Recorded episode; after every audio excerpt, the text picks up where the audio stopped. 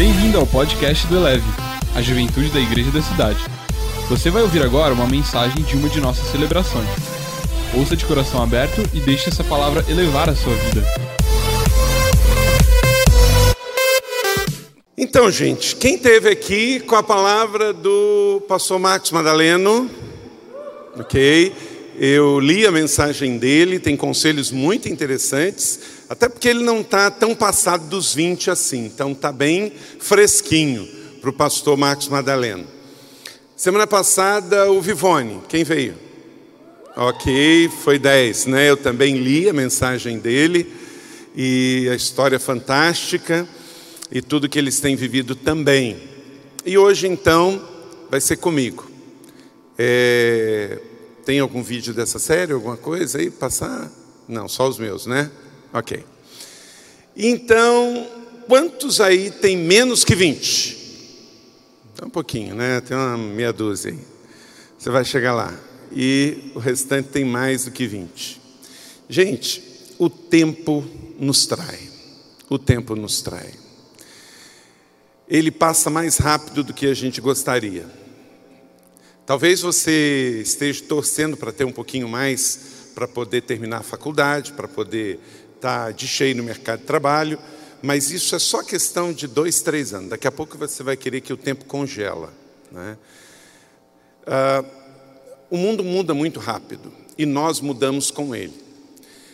Eu recebi um, um, uma animação essa semana que eu quero mostrar para vocês só nos últimos dez anos, só falando aqui, quem aqui está estudando administração? Ok, tem um grupo aí. É, design, também tem. Olha o que aconteceu nos últimos nove anos, como que mudou o cenário das maiores empresas do mundo. Olha só, olha para esse vídeo. Olha como é que foi mudando. 2010 reinava absoluto a Coca-Cola Company. Ó, a IBM foi. Olha as empresas de tecnologia. Olha o Google.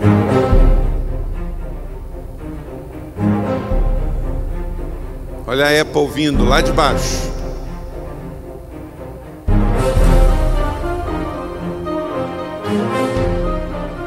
Ó a Apple, ó a Google.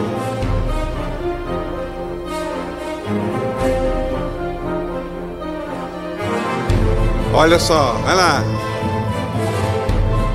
2012. Coca-Cola para trás, Apple para cima. Coca-Cola só retraindo, mesmo vendendo água ultimamente.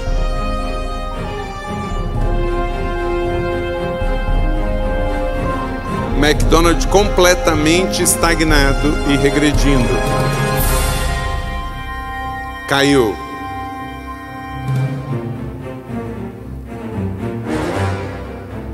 Olha a Apple. Olha a Google. E a Coca indo para trás. Obrigado.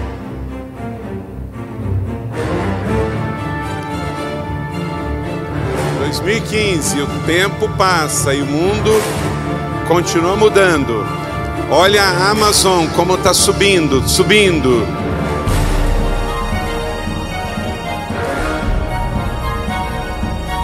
A Amazon em apenas quatro anos saiu lá de trás, já está no meio.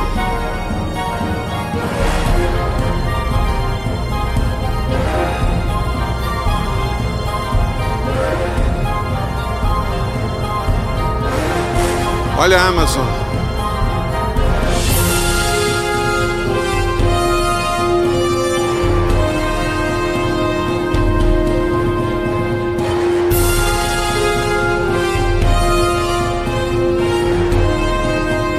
Passou a Coca-Cola Amazon.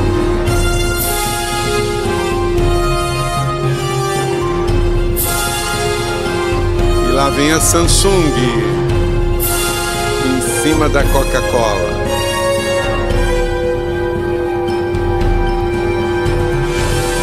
Olha como é que o mundo mudou em nove anos. Isso aí, gente, é o reflexo da mudança da sociedade. Todas essas empresas mudaram por quê? O comportamento mudou, os gostos e preferências mudaram. Por que, que elas mudaram? Porque o nosso jeito de nos alimentar mudou, porque o jeito de nos comunicarmos mudou, o jeito de interagirmos mudou e vai continuar mudando. Daqui a cinco anos, com certeza, esses gráficos estarão completamente diferentes. E se o mundo muda, nós mudamos com eles, né? Vou mostrar a foto para vocês quando eu tinha 19 anos. Mostra aí. Algumas fotos. Olha só. De, olha o capacete, gente, pretinho. Máquina de datilografia. Isso aí lá no meu quarto na faculdade. Olha eu e Leila com 23 anos, eu e 24 ela, em Ijuí. Olha a formatura do menino, 22 anos, né? Então, lá em Ijuí, no Rio Grande do Sul, olha a capa preta na cabeça, né? Essa minha turma, queridos, olha só, a gente fazia pose para tirar foto, gente. Meu Deus, aquele tempo tinha selfie, não. Então, eu mostrei foto para vocês de 1989 até 2003. Hum, não, quando eu tinha 20, 19, era 89. Então, de 89 até 93 eu mostrei foto para vocês. E aí, vou compartilhar com vocês algumas coisas que na década de 80 para 90 eu estava vivendo e que se eu pudesse voltar lá atrás, eu faria de novo, eu não posso. Então, o que, que eu posso? Dar conselho para vocês. Então, num primeiro momento, quando a Carol me chamou para dar essa palestra, eu fiquei pensando: ah, Carol, não vou não, Carol. O que, que eu vou falar que eu faria de novo. Aí depois fui pensar, fui orar, aí o Marco deu uma reforçada, eu falei, ok, vou aceitar, vamos lá, vamos ver o que que... É... E aí comecei a pensar sobre isso, e não é que vieram bastante coisas que eu faria diferente com o tempo, se eu pudesse hoje voltar, mas assim, muito de boa, sabe, muito de boa, é, sem nenhum, nenhum peso, nenhuma crise, mas eu gostaria muito de ver vocês reavaliando essas coisas. Por quê? Vocês estão na melhor fase das suas vidas. Então, se você agarrar isso agora e fizer e fizer melhor, vocês vão poder ir muito além. E o meu teto pode ser o piso de vocês. O tempo não vai esperar. Se você quiser é, quando você olhar, eu tenho 48 anos hoje. Então, se você quiser, quando você estiver com 80, 48 anos e você está bem com a sua família, bem com a sua fé, bem com os seus relacionamentos, bem com o seu casamento, bem com o seu ministério e o seu trabalho, você tem que fazer as decisões e ajustes hoje. Então, vou lá. Se eu soubesse aos 20 anos, diga isso comigo. Se eu soubesse aos 20 anos, então, pois bem, você vai saber. Pega tudo que o pastor Marcos falou, aplica na sua vida, pega tudo que o pastor Vivone falou, aplica na sua vida e pega esses conselhos aí também. Vamos começar com o Salmo 25, 7. Leia comigo juntos aí. Vamos lá, galera. Juventude é leve, todos juntos, bem forte não te lembre dos pecados e transgressões da minha juventude, conforme a tua misericórdia. Vamos dizer isso de novo, mais fortes. Não te lembres dos pecados e transgressões da minha juventude, conforme a tua misericórdia. Lembre-te de mim, pois tu, Senhor, és bom Querido, o que a Bíblia está dizendo aqui? E você não deve se sentir mal por isso, mas deve corrigir rotas e ajustar caminhos. Na juventude você vai ter uma probabilidade maior ainda de fazer coisas pela emoção e pelo coração e com isso errar e pecar. Na área pessoal, sexual, relacional, familiar. Porque quando a gente chega com 48, a vida está mais estabilizada. Mas na juventude a probabilidade é muito maior. Seus hormônios, suas tentações, suas possibilidades estão muito latentes. Então, por isso, o salmista, que já devia estar numa fase, Davi viveu 70 anos, então ele já devia estar numa fase madura quando escreveu isso. Ele diz: Senhor, perdoa os pecados da minha juventude. Perdoe os pecados da minha juventude. Então, talvez quando você pensa agora, se eu soubesse aos 20 anos, talvez você não chegou aos 20, passou dos 20, está com 22, 23, e aí agora já vem o peso de, poxa, por que, que eu falei aquilo? Por que, que eu fiz isso? Por que, que eu uh, saí com aquela pessoa? Por que, que eu namorei aquela pessoa? Então, está na hora de é, não ficar lamentando, mas na hora de mudar, porque quem se adianta governa. Então, a probabilidade de você continuar no erro é muito grande. Esta igreja existe para que você não continue no erro. Esta juventude existe para você sair do erro. Eu não estou aqui para condenar ninguém. Eu também fui jovem e eu sei as pressões da juventude. Mas então vamos cair na real e saber que é uma fase de maior tentação e oportunidades para que você possa se desviar num caminho aí por causa de amigos, por causa de colegas, por causa de namoros. Então, que esta oração de Davi seja nossa oração. Perdoe os pecados da minha juventude e não leve em conta esse tempo e tenha misericórdia. Amém? Amém? Ok, então é um tempo de tomar bastante cuidado. Todos nós temos coisas na vida que é, fazemos o tempo todo. E todas essas coisas têm como fazer e como não fazer. Por exemplo, namorar. Tem como namorar e como não namorar, não tem? Ok? Estudar. Tem como estudar e como não estudar. Usar a internet. Tem como usar e como não usar. Então, a vida é feita de escolhas. Eu botei um, um post no meu história essa semana dizendo que Davi teve, é, Judas teve o melhor professor, o melhor pastor, o melhor mentor, mas fez as escolhas erradas. Você consegue imaginar Judas? Ele era discípulo de Jesus, andou três anos lado a lado com Jesus, mas ele fez as escolhas erradas. Dá para baixar o retorno dessa caixa aqui, porque o ruído está me incomodando demais. Dá? Essa aqui é a minha esquerda. É...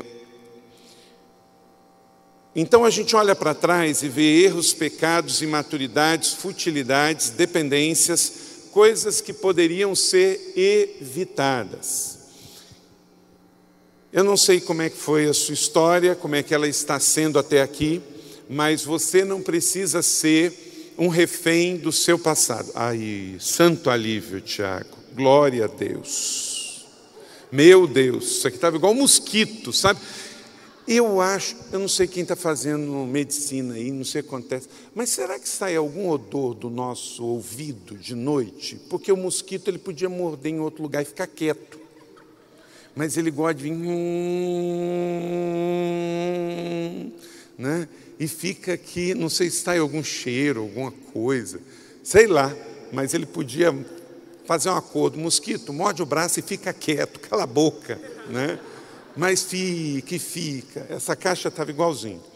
Dura que tem gente que anda do lado da gente, né? Que é assim. Hum, cala a boca. né? Então, eu não sei qual é a sua história, mas uma coisa eu sei: você não precisa ser vítima do seu passado. Deus está aqui para dizer: eu te amo, você tem paternidade, tem família nessa casa, aqui tem ambiente de cura, de restauração, de cuidado, tem 30 semanas, tem célula, tem aconselhamento, tem GDP, para que você não seja vítima, mas seja protagonista da sua história, não fique olhando para o passado, mas olhe para diante para viver os seus melhores anos. No meu caso, a primeira coisa que, se eu tivesse 20 anos como vocês, eu faria, eu buscaria um mentor intencionalmente. Eu tive mentores na, sua, na minha vida, pastores e irmãos. Mas naquele tempo não se falava em mentoria. Naquele tempo não tinha esses coaches ministeriais, não tinha discipulador, as igrejas não tinham pessoas para nos ajudar. Não tinha líder de célula, não tinha líder de é, discipulado, não tinha ah, pais espirituais. As igrejas eram muito religiosas. Você vinha na igreja, tinha o culto e ia embora. E não tinha essa intencionalidade. E, se, e eu fui muito abençoado com líderes que me ajudaram mas era mais aquela coisa de vez em quando periódica e informal. Então, se eu tivesse na sua idade, eu teria uma pessoa para me ajudar mais intencionalmente. É, 1 Timóteo 1,12 fala que isso é bíblico, então serve para nós totalmente. Leia comigo. A Timóteo, meu verdadeiro filho na fé, graça, misericórdia e paz da parte de Deus Pai e de Cristo Jesus, nosso Senhor. Então, eu tive mentores informais. Todavia, para ser efetivo, é importante que ele seja formal. Então, encontre nesta igreja um irmão mais velho, um líder de ministério, um líder de célula, um GDP, um pastor, um ministro, um obreiro que te ajude, que você preste conta. Não é controle, gente, não é controle. Ele não vai dizer para você é, que roupa que você vai vestir, não vai dizer para você se você é, vai sair ou não, não é isso.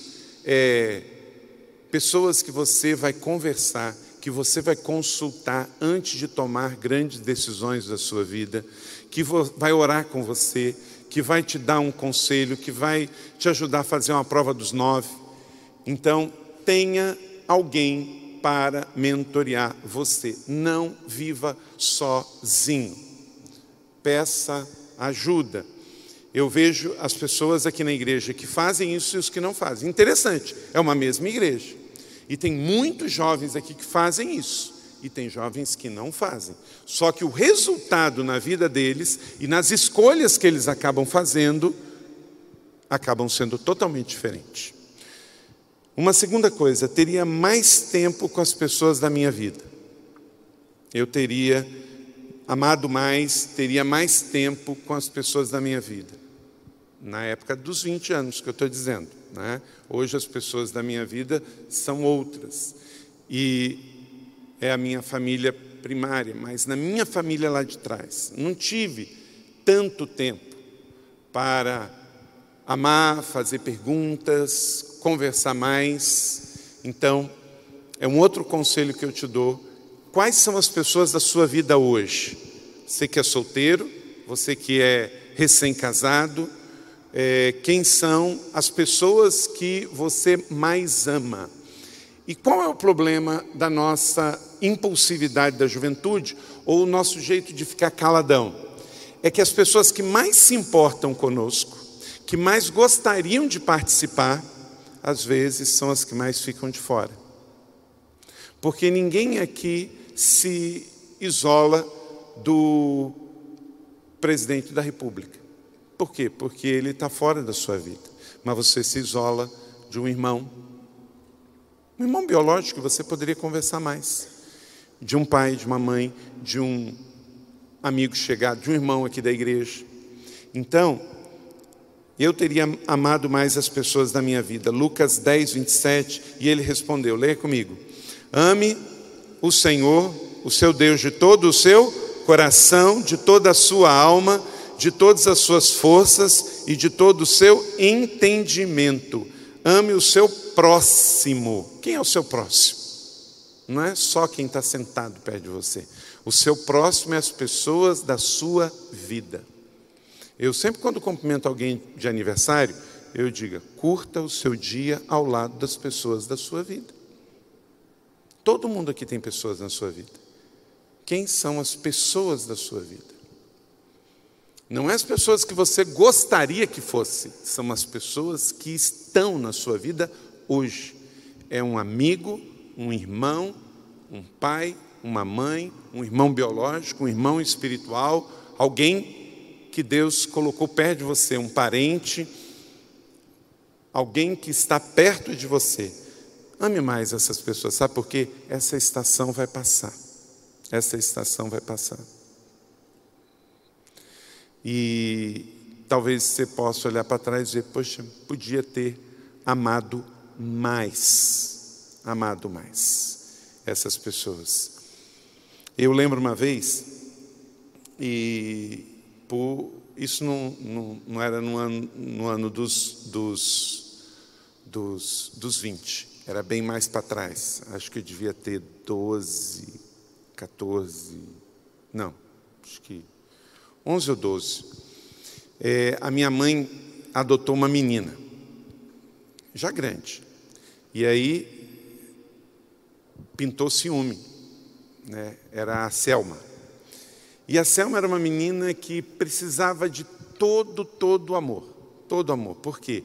Ela morava na favela, ela era pobre, é, muito necessitada e a, a minha mãe trouxe ela para morar lá em casa e cercou de amor, de carinho e tudo.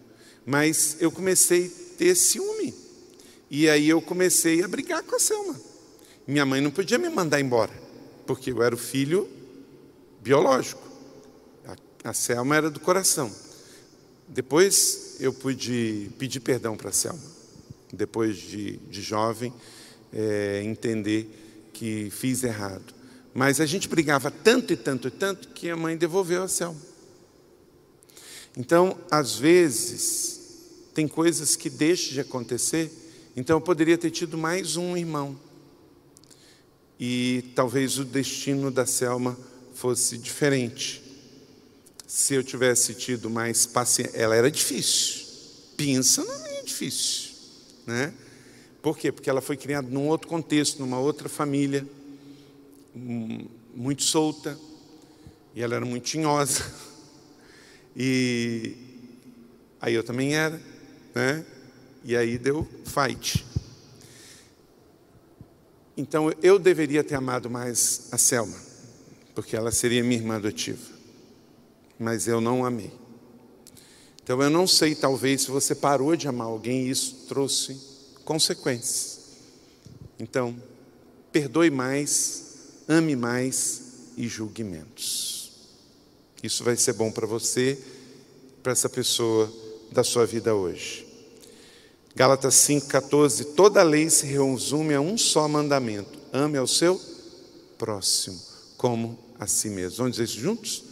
Toda a lei se resume a um só mandamento: ame ao seu próximo como a si mesmo. Quem é o seu próximo? que agora com 20 anos você tem que amar mais. Ame mais. Terceiro, eu teria feito mais perguntas para minha mãe. Eu não pude fazer perguntas para o meu pai. Talvez alguns de vocês já ouviram um pouquinho dessa história, mas meu pai, ele faleceu quando eu tinha oito meses de idade. Ele estava em casa. A minha mãe, sabe, ela teve três maridos os três morreram. Então, assim, é perigosa, não podia casar a quarta vez, que é tenso. Eu falei, mãe, só casar. E, e assim, o terceiro marido dela morreu antes dela. E aí ela casou, teve seis filhos com o primeiro casamento, aí ele morreu do coração, o seu Hermes. Depois a minha mãe é, não chegou nem casar com meu pai. Ela estava fora da igreja, teve um relacionamento e com dois anos que eles estavam juntos eu nasci. E a minha mãe amava muito ele, ele amava muito minha mãe. Passou o Natal no dia 25 de dezembro. E quando foi no dia 26, sete horas da manhã, ele saiu de bicicleta lá em Macaé e um ônibus pegou e ele entrou de bicicleta e tudo dentro do ônibus. Então eu não pude fazer perguntas ao meu pai. Então, se você tem pai, faça perguntas. Agora, eu podia ter feito mais perguntas para minha mãe. Mas sabe essa diferença de geração? Não é? A minha mãe teve só até a terceira série do ensino fundamental. Então ela sabia ler e escrever. Muita sábia da vida. Eu, eu, eu falei muitos provérbios da minha mãe. E uma coisa boa da minha mãe é que quando eu tinha oito anos de idade, ela voltou para a igreja. E ela voltou muito fervorosa, porque ela perdeu muito tempo. Minha mãe fumava duas carteiras de um cigarro que não existe hoje, talvez seus pais ou avós fumaram, chama Continental. Um cigarro fortíssimo. Minha mãe fumava duas carteiras desse cigarro por dia. E no dia que ela se converteu, ela parou totalmente. Então ela veio para a igreja veio pra... e, nesse contexto, quando eu tinha 10 anos, eu aceitei Jesus. Então, não pude fazer pergunta ao meu pai, mas poderia ter perguntado mais coisas para minha mãe e valorizado ainda mais. Também para minha irmã. Então, talvez você possa fazer mais perguntas, ficar menos calado em casa e fazer perguntas, porque mesmo com geração diferente, eles viveram mais do que você e pode te ajudar. E também não quer dizer que a resposta deles é o que você vai fazer, mas a sabedoria, ela vem através do ouvir. Então, quanto mais você ouvir, mais você vai ter informações para também tirar suas próprias opiniões. Pessoas que não ouvem, pessoas que não têm perguntas, não crescem. Então, se você não faz perguntas para líderes, para pastores, para pais. Você está dizendo o quê? Que você já sabe tudo. Então, esta terceira coisa, eu teria feito mais perguntas, no caso específico para minha mãe. E isso é um mandamento, Efésios capítulo 1, 6 a 2. Leia comigo. Honra o teu pai e a tua mãe, este é o primeiro mandamento como promessa. Guarda isso no seu coração. Há uma promessa de, ah, mas meu pai não não, não, estudou, ele não, não tem doutorado. Ah, mas meu pai é muito quadrado. Ah, meu pai é muito velho. Ah, meu pai é de outra geração. Ah, minha mãe, ela não me compreende. A Bíblia está dizendo assim: honra o teu pai e tua mãe. Não está falando honra porque eles têm curso, honre porque eles sabem, honra porque eles têm dinheiro, honre porque eles falam a sua língua, honre. Nada disso. Honra teu pai e tua mãe. E o que está dizendo? Que você vai ser abençoado por isso. A bênção está com você, por você fazer perguntar: Ah, pastor, o senhor não sabe quem é o meu pai. Ah, o senhor não sabe quem é minha mãe. Mas é um princípio.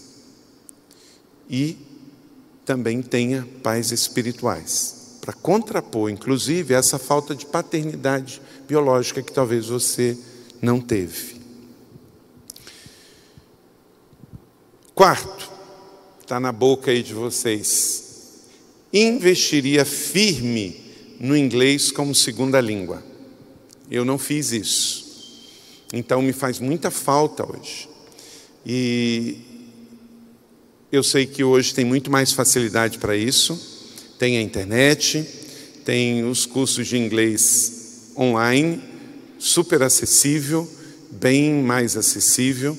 Então, na geração de vocês, no século 21, em 2019, você não se esforçar para falar inglês é um sacrilégio. Não faça isso. Não faça isso. Né?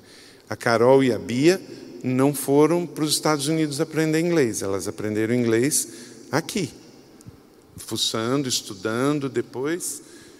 Aí que Carol fez um pouco de, de curso de inglês, mas foi na, na garra, né? De, de, de ler inglês, de é, ouvir filme em inglês, né? Então, invista no inglês. Se eu tivesse 20 anos, como você tem, agora escolheria ter inglês fluente. Deixa eu falar de um case aqui.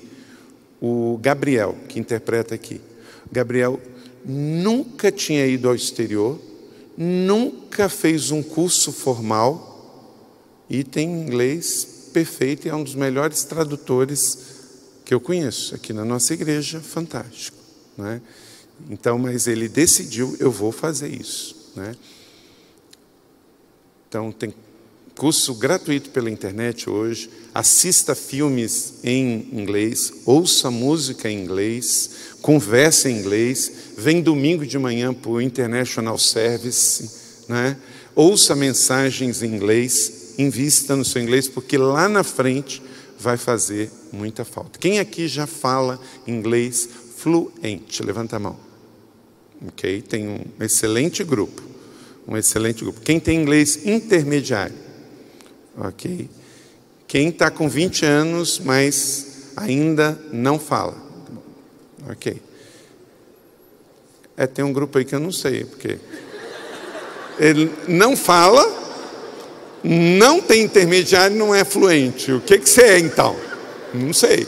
Né? O meu é intermediário. Eu me viro.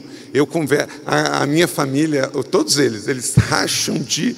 É, é, morrem de inveja, de, de, de, de vergonha, né, inveja, de vergonha. Porque a Leila é professora de inglês, a Carol e a Bia, os meninos, sou, sou. E estão melhorando, estão melhorando. Pedro e Vitor, sou, sou. Mas eu não tenho vergonha, eu saio rasgando nós laica, né? Nós good, é, like a nós like, Mônica é good, nós não have, não é isso? Gente, mas eu vou e vou falando tudo. Eu não passo apertado. Então eu converso, eu falo, eu até pregar em inglês já preguei. Agora, se você tiver vergonha, aí acabou. Tenha vergonha de pecar, mais nada. Tenha vergonha de pecar. Agora, de falar inglês errado, você não nasceu nos Estados Unidos, você é brasileiro, você fala português, e olha quem dá umas escorregadas no português, não é? Então, como é que eu vou ter vergonha de falar inglês? Vai falar, vai falar errado, mas vai melhorar e aperfeiçoar. Então, você está com vergonha até de levantar a mão que não sabe, está na hora de rever. Tá bom? Então, ó, tem mais ou menos uns 10 a 15% aqui que falam fluente, uns 30% aí que falam intermediário, mas a maioria não está falando. Então, pega esta palavra porque em qualquer profissão que você tiver daqui para frente, o seu inglês será fundamental. Então, invista no inglês. Eu teria investido no inglês. Então, eu não posso voltar aos 20 anos, mas você pode. Então, faz isso.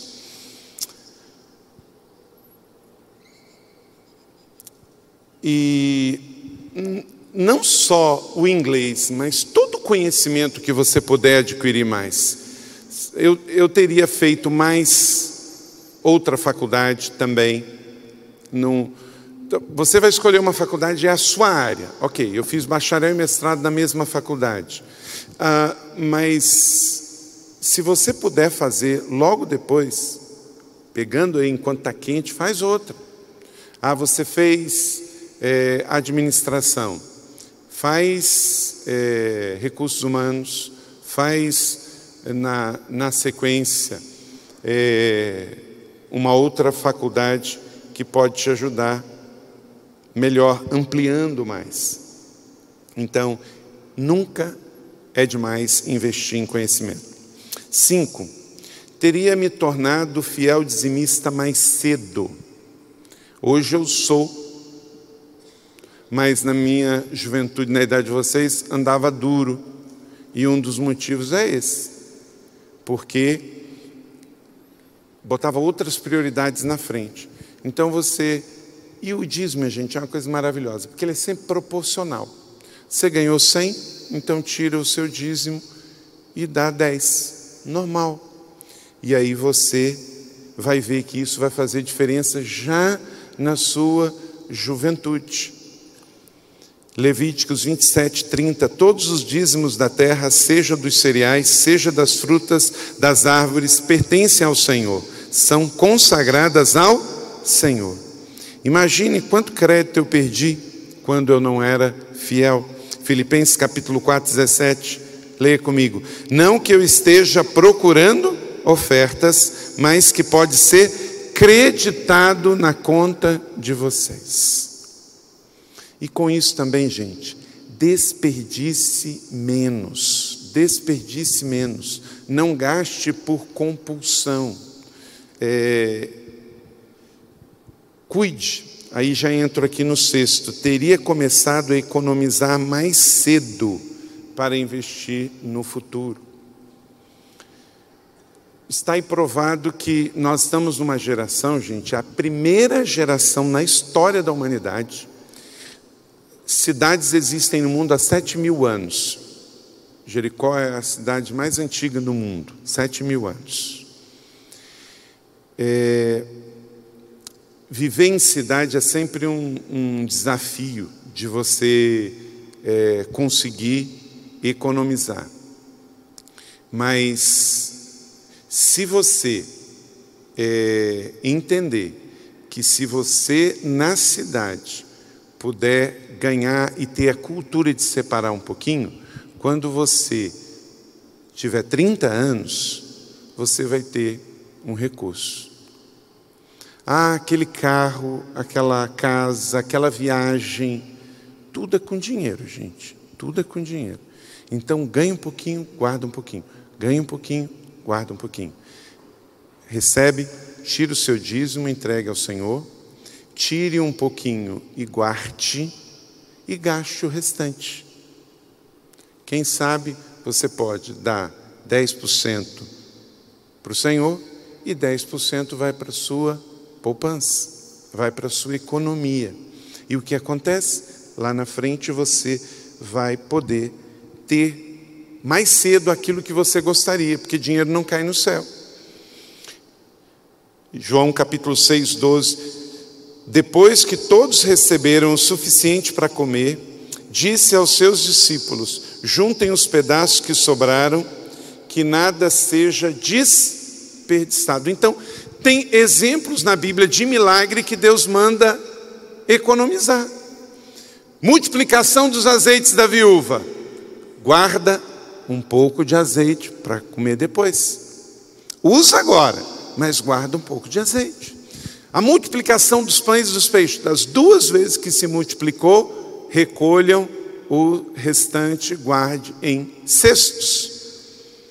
Então, se a Bíblia fala em meio a milagres para economizar, o que ela está dizendo para nós? Enquanto que você tem, não gasta tudo, não gasta tudo, porque ficar duro, gente, na fase da juventude é muito ruim. É qualquer época é ruim, né? Qualquer época ficar duro é ruim. Mas na fase em que vocês estão com tantas oportunidades, como a Carol acabou de falar o seu acampamento, uma camiseta leve nova, uma viagem que você queira fazer, um livro que você quer comprar, se você torra tudo, você não tem para a hora que você precisa. Então, seja sábio, guarde um pouquinho. Milagre de multiplicação e azeite é bíblico guardar. Torrar tudo que ganha não é um verso bíblico. Vamos dizer isso juntos? Torrar tudo que ganha não é um verso bíblico. Então coloca lá. Eu vou gastar 80% do que eu ganho, porque 10% eu dou ao Senhor e 10% eu vou guardar para amanhã. Então, o meu orçamento é viver com 80% do que eu ganho. E vocês, casadinhos de novo, façam isto. Sétimo, serviria em uma missão humanitária. Eu Depois que eu me converti, comecei a servir na igreja, mas também, no meu tempo, as igrejas não tinham visão de viagem missionária, ninguém falava, olha, sirva no ONG, numa causa, não existia isso. As pessoas não falavam sobre isso. Então, se eu tivesse a idade de vocês, eu serviria mais a causas humanitárias, evangélicas ou não, no Brasil ou fora do Brasil, mas dá um significado. Atos 16, 9 diz: Durante a noite, Paulo teve uma visão na qual um homem da Macedônia, hoje Macedônia é um país, estava em pé e lhe suplicava: Passa a Macedônia e ajuda-nos. E Paulo, lá em Atos, diz que o povo da região da Macedônia vivia em muita miséria. Interessante, eles eram muito pobres, mas eram muito generosos. Eles davam dízimos, ofertas missionárias, mas tinham muitas necessidades. Então, passa a Macedônia e ajuda-nos. Não pense numa carreira de só fazer é, para você e para ganhar dinheiro. Pense também em dedicar um tempo. Olha, por que não? Você pode parar entre o ensino médio e a faculdade e você pode tirar um tempo. Nos Estados Unidos isso é mega cultural. Você tirar um tempo, um ano da sua vida. Aqui no Brasil, é, é um sistema de ensino que às vezes dificulta muito para o adolescente, porque com 17 anos você tem que escolher qual faculdade que você vai.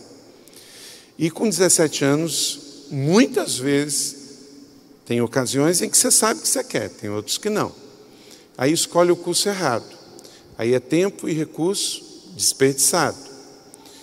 E lá nos Estados Unidos você tem os dois anos de ensino comum. Depois é que você escolhe. No Brasil, não, você já tem que decidir se você quer ser advogado, médico, dentista, administrador, professor, construtor, já com 17 anos de idade. Então, isso é complicado. Então, se você não tem certeza do que você quer, talvez é melhor não fazer. Vai fazer por quê? Vai fazer só para fazer? Então, é, arruma um emprego, faz um curso, faz um intercâmbio, faz um, um, um tempo de viagem comunitária, e nisso você vai orando, e depois você presta o vestibular e vê para onde você vai. Porque fazer por fazer, fazer sem convicção, você está jogando dados. E aí você pode errar e errar feio. Oito, aprenderia a tocar um instrumento. Pensa no negócio que eu tenho falta. Davi, ele tocou instrumento. 1 Samuel 16, 23. E sempre que o Espírito mandado por Deus se apoderava de Davi, Davi apanhava sua harpa e tocava. Então Saul sentia um alívio e melhorava, e o espírito maligno o deixava. Então, se você pegar lá o seu teclado, seu violão, sua gaita, sua flauta, às vezes você pode afogar suas mágoas, né? Você pode ali é, chorar um, um chorinho, né? Mas, sobretudo, você pode pegar aquele instrumento e, com a sua voz, louvar o Senhor. Quem é que toca um instrumento? Bastante pessoas tocam, que bom. Quem é que está estudando o instrumento? Olha que coisa, pouquíssimos estão estudando. Então, muita gente já toca, parabéns. Poucas pessoas estão estudando comece a tocar um instrumento lá na frente. Ah, mas eu não vou ser da banda Eleve. Ok, tudo bem, pode ser que o Pereto nunca te, te aceite, porque você vai ser ruim, né?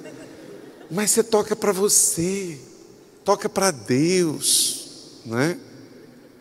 E isso vai ser muito bom. E na terra de cego, quem tem um olho sabe como é que é, né? Então, se você for fazer um trabalho missionário, ah, meu filho, com o que você souber vai ser bênção. Eu morava num lugar, quando eu era adolescente, gente, que ninguém tocava nada. Eu morava lá em Córrego do Ouro, quinto distrito de Macaé. A única pessoa que tocava o nosso louvor na igreja era tudo a capela. Às vezes ia um rapaz lá que vinha da, da cidade do Rio, que ele tocava violão, mas era às vezes, às vezes.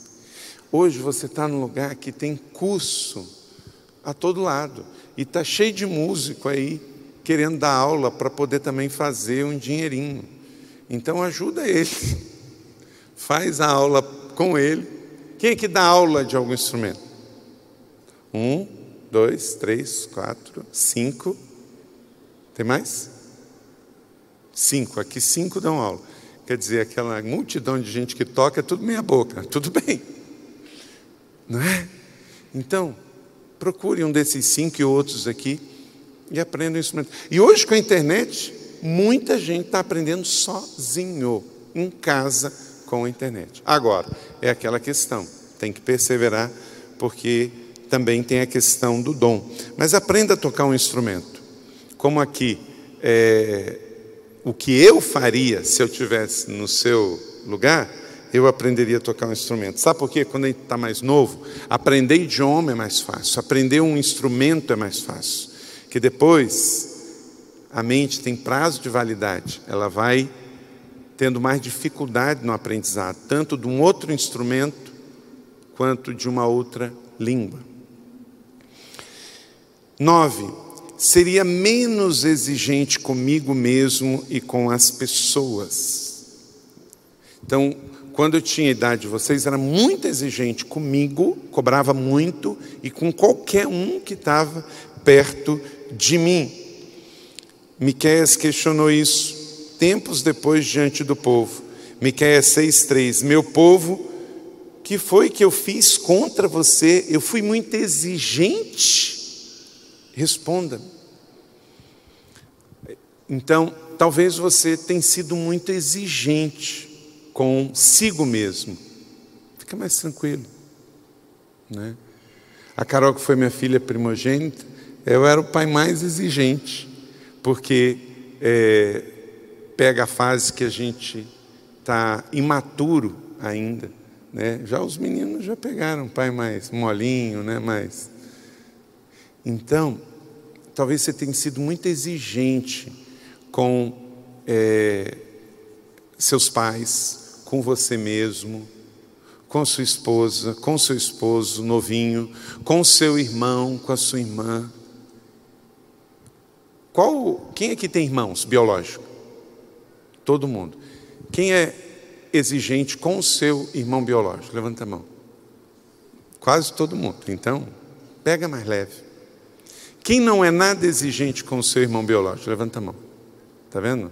90% é exigente com o seu irmão biológico, só 10% não é exigente com o irmão biológico. Eu sei que irmão biológico às vezes é um pé, né? mas é seu irmão. Né? Eu sei que você não escolheu ele, né? mas ele é bonzinho, ela é boazinha. Seja menos exigente consigo mesmo. Então, qual é o problema? Você é exigente com você mesmo. Eu era exigente comigo. Então a gente passa a ser exigente. Eu era extremamente exigente com a Leila no início do casamento. Então, e aí tem o que? Tem atrito. Tem atrito. Então seja menos exigente com as pessoas da sua vida. Você está muito exigente ainda, Robert? Não, está mais. Tá? Mais tranquilo? Ok. Está vendo? Então é assim. Eloy, está muito exigente? Não. Está de boa? Ok. Maravilha, olha. Então, veja bem que um profeta questionou: Eu estou sendo muito exigente com vocês? É coisa dos vinte e poucos anos, ser muito exigente, muito cobrador, muito duro.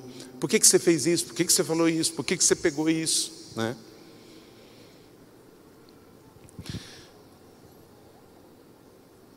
E dez, eu teria cultivado melhor as boas amizades. Eu tive ótimas amizades, eu sempre tive um feeling muito bom para amizade.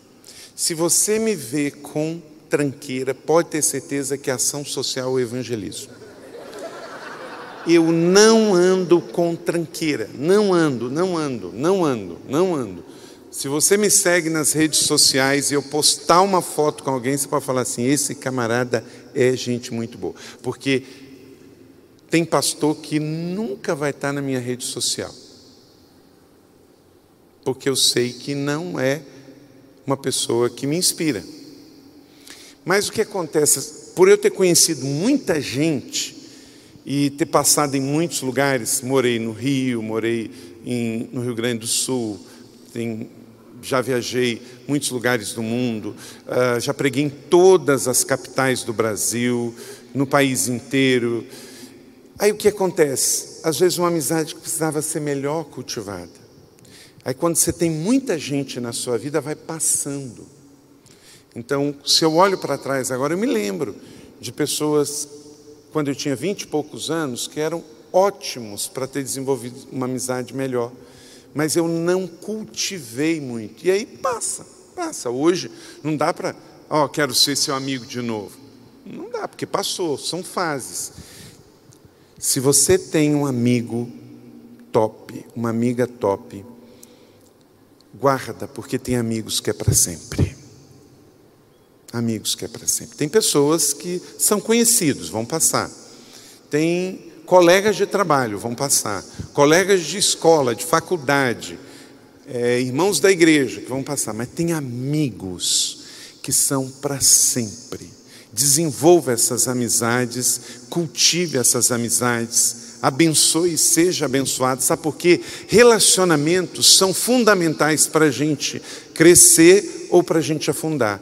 Quando alguém cai, passa por relacionamentos. Quando alguém se eleva, passa por relacionamentos. Eleve a sua vida cuidando dos seus relacionamentos. E se você encontrou uma pessoa boa aqui na igreja, que é uma pessoa que tem te agregado, abençoado, é compatível com você, gerou uma química, ajude essa pessoa. Não abandone essa pessoa porque ela está passando um momento difícil, porque ela errou, porque ela pecou. Há amigos que são mais chegados do que um irmão. A Bíblia diz que quem acha um amigo, acha um tesouro. E aí você casa, aí o que, que é importante? Se você era amigo de um rapaz, de uma moça, e você casou, aí o que, que você tem que fazer para não perder essa amizade? Você tem que levar ele ou ela a ser amigo do casal. Porque, claro, você tinha uma amiga ou um amigo, você é solteiro, tudo bem, mas aí você casou. Não dá para ficar sendo amigo, mas só de um. Então você tem que trazer essa amizade para o seu, para sua casa, para o seu relacionamento. E aí se torna amigo da família, do novo casal.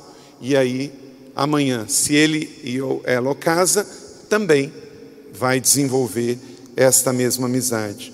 Provérbios 17, 17. O amigo ama em todos os momentos e o irmão na adversidade. Então você ama um amigo, e aí ele se torna um irmão na hora em que você mais precisa ou que ele mais precisa. Então é outra coisa que de fato eu olho para trás e eu teria cultivado mais algumas amizades. Agora o bom é que eu não tenho o lado ruim da história para contar, que eu me estraguei por causa de amizade, porque o que eu tenho é o problema de não ter cultivado mais boas amizades, mas eu não carreguei para a minha vida nenhuma amizade ruim, nem do colegial, nem da faculdade, nem da, da vida ministerial, porque eu não, se a vida é curta, a gente precisa se juntar com os bons, porque os ruins vêm sem a gente puxar. Então eu passo de lado de gente complicada que vai me prejudicar. Então, cuide, porque o seu tempo está passando, igual o relógio que está ali na frente, e eu já vou terminar. Eve McManus, um livro que eu te indico, tem ele na livraria, que a gente já estudou, né, Mateus, na rede célula, ah, até a última flecha. O tempo nos seduz a acreditar que Ele é único, que não nos abandonará, mas na verdade Ele sempre o faz não seria injusto dizer que ele mente para nós. Uau! O tempo pode mentir para você. Eu vou repetir isso. O tempo nos seduz a acreditar que ele é o único que não nos abandonará. Mas, na verdade, ele sempre o faz. Não seria injusto dizer que ele mente para nós. O tempo está passando. E a paixão tem a ver com o que nos alimenta. E o que está alimentando você agora? Alguns princípios poderosos desse livro para você. Só alguns axiomas, algumas frases. As coisas mais importantes da vida raramente vêm com urgência. As coisas mais importantes da vida raramente vêm com urgência. As coisas mais importantes da vida geralmente são empurradas como secundárias em nossas vidas. Uma outra aí. O urgente raramente é mais importante. O mais mas o mais importante deve ser o mais urgente. A paixão é o combustível para a urgência. As coisas importantes exigem que você se posicione por elas para fazê-las importantes. E liderança se resume a trazer urgência às coisas importantes. Quais são as coisas importantes da sua vida? O seu tempo está passando, o tempo está passando, ele vai passar logo. Então, qual é a coisa principal para você fazer dessa coisa principal a coisa principal na sua vida? Então, está fora de controle saber quando o avião vai aterrizar, mas está no seu controle a decisão de saber se você vai estar dentro do avião quando ele decolar. Boa, não é? Você está com 20 anos de idade, 22, 23, 25, você está dentro de um avião, você não sabe jamais, porque o piloto é outro quando que ele vai aterrizar. Não está no seu comando, mas está no seu comando escolher entrar no avião e ir viver os melhores anos da sua vida, e viver com fé, com paixão. Então, não perca seu tempo com futilidades, porque o tempo está passando. Então, se você está com um relacionamento destrutivo no namoro, rompa com esse namoro. Se você está com um relacionamento destrutivo de amizade, rompa com essa amizade. Se você está com alguma dependência, codependência que está pequenando você, está fazendo você marcar passo, está na hora de romper com isso isso, porque a sua vida é única e ela é breve, curta, temporária e passageira. Deus tem um destino profético extraordinário para você. Então, viva com paixão. Entenda o que você quer da sua vida, o que Deus quer da sua vida. Estude, trabalhe, lide bem com seus sentimentos, lide bem com o seu temperamento, lide bem com a sua sexualidade, porque você não foi feito para dar errado, você foi feito para dar certo. E você está numa igreja maravilhosa que tem tudo para dar certo, queridos. Ah, se eu tivesse tudo que vocês têm nesta igreja com 20 anos de idade, eu não tinha nada disso.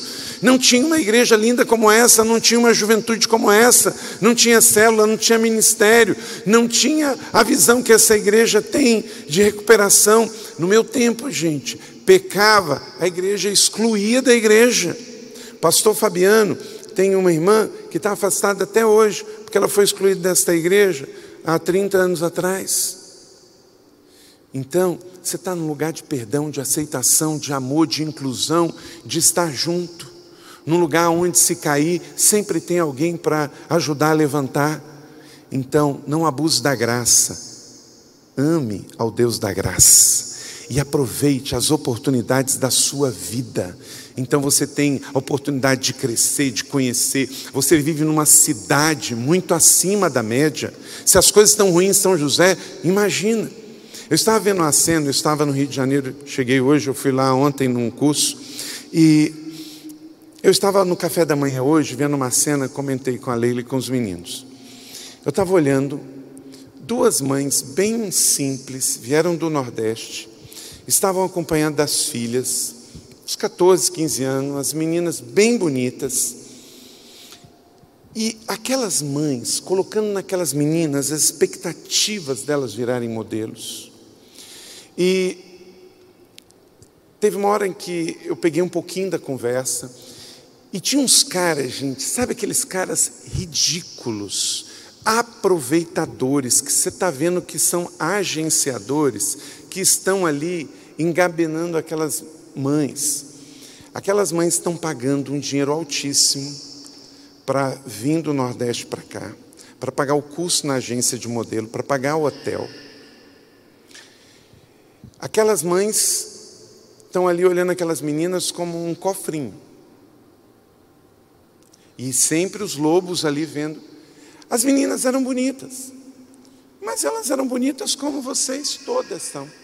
Tem a beleza brasileira, tem nada fora do normal. Um a cada mil vira top model, um a cada mil vira um jogador de futebol com força. Então você tem que entender se Deus chamou para ser modelo, se Deus chamou para ser jogador de futebol, porque forçar a barra não vai dar em nada, você vai perder tempo e dinheiro. O que faz uma Gisele Bündchen não é só a beleza. Gisele Bündchen nasceu numa cidade onde, pertinho da cidade onde a Carol nasceu, e Juí para Horizontina está uma hora, lá no Rio Grande do Sul. E é um conjunto. A menina tem uma cabeça diferenciada, tem uma visão de mundo diferenciada. Ela não tem só um rosto, ela tem um conjunto completo que fez dela uma Uber top model. Então, se Deus chamou para ser modelo, ok. Se Deus chamou para ser jogador de futebol, ok. O lugar mais seguro do centro da terra é no centro da vontade de Deus. Mas é óbvio que não precisa ser profeta para ver que aquelas meninas não serão bem-sucedidas na carreira de modelos. Porque elas têm uma coisa comum. Agora, tem um mercado para explorar isso, tem gente lobo para seduzir, e tem aquelas mães ingênuas que nascem lá no interior e vêm. Pude orar com uma mãe, sabe qual? Que o filho está todo queimado lá se recuperando do, do incêndio, lá no CT do Flamengo. Também estava nesse hotel, lá no Recreio dos Bandeirantes. Cinco metros, um CT maravilhoso para os profissionais, que o Flamengo ganha muito dinheiro. Cinco metros para cá, dez meninos que vieram pobre do interior. Morava dentro de uma caixa de lata no andar térreo com grade, não sei para quê. Se tem portaria dentro do CT, por que, que na janela tinha grade? E aí, para sair de seis quartos, com quatro meninos em cada um, uma porta que é menor do que de banheiro. Como é que você entende um negócio desse? Ganância. Então, cuidado para ninguém explorar você. Cuidado para ninguém explorar você nem na sua faculdade, nem no, no, no seu trabalho. Cuidado para ninguém abusar de você, nem emocional, nem físico, nem espiritual, nada. Seja aquilo que Deus te fez para ser. Não deixe que os seus pais explorem vocês, não deixe que empresários explorem vocês, não deixe que a opinião dos outros guiem vocês.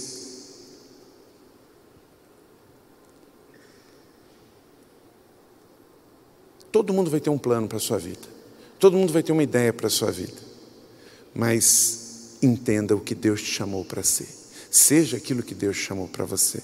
Não seja o que uma mãe bem intencionada está querendo que a filha enriqueça na carreira de modelo. Porque se isso não for, não vai ser, vai gastar o pouco que tem e vai pagar muito mico e ainda vai sofrer abuso. Então, o que Deus chamou para ser, faça. Esse é o tempo para isso. Então, que Deus abençoe a sua vida e que você faça das coisas realmente importantes, as mais urgentes na sua vida em 2019. Esse é o ano de conquista. Que você tenha um excelente ano na sua vida pessoal, profissional, estudantil em nome de Jesus, faça das coisas importantes as mais urgentes hoje. Pare tudo que é supérfluo na sua vida e foque naquilo que Deus te chamou para fazer. Não desperdice o melhor que é o seu tempo. A melhor definição de amor é tempo e o melhor tempo é agora. As coisas mais importantes da sua vida às vezes são empurradas. Não pare de procrastinar e faça das coisas mais importantes das prioridades. E não faça nada sem paixão, porque a paixão é o combustível para você viver tudo que Deus tem para a sua vida. Então, escolha viver o melhor de Deus. E eu quero concluir com o Salmo 90, 12 e 17, que é uma oração. Ensina-me a aproveitar a vida, ensina-me a viver bem sabiamente. Vamos ler juntos? Ensina-nos a aproveitar a vida, ensina-nos a viver bem e sabiamente. Depois você lê Salmo 90, 12 a 17, que tem muito ensino aí para você. Recebe essa palavra sobre a sua vida, recebe esses conselhos, que isso seja, na boa medida, sacudida, calcada e transbordante. Dez princípios que, se eu tivesse no seu lugar, eu faria de novo. Então você está tendo essa oportunidade. Pegue isso e seja um excelente homem de Deus, uma mulher de Deus, solteiro ou casado, no Brasil ou no exterior, funcionário público ou empresário, não importa a profissão, todas são dignas. Seja o melhor que Deus te chamou para ser. Escolha bem seus relacionamentos. Abrace Deus, abrace a igreja e encontre os melhores de Deus para a sua vida. E você não vai olhar para trás arrependido, mas vai olhar para trás grato com o que Deus te deu. Elevou sua vida? Compartilhe. Se você quer tomar uma decisão por Jesus, ser batizado, servir no Eleve ou saber algo mais, acesse elevesuavida.com ou envie um e-mail para juventude@elevesuavida.com. Que Deus te abençoe.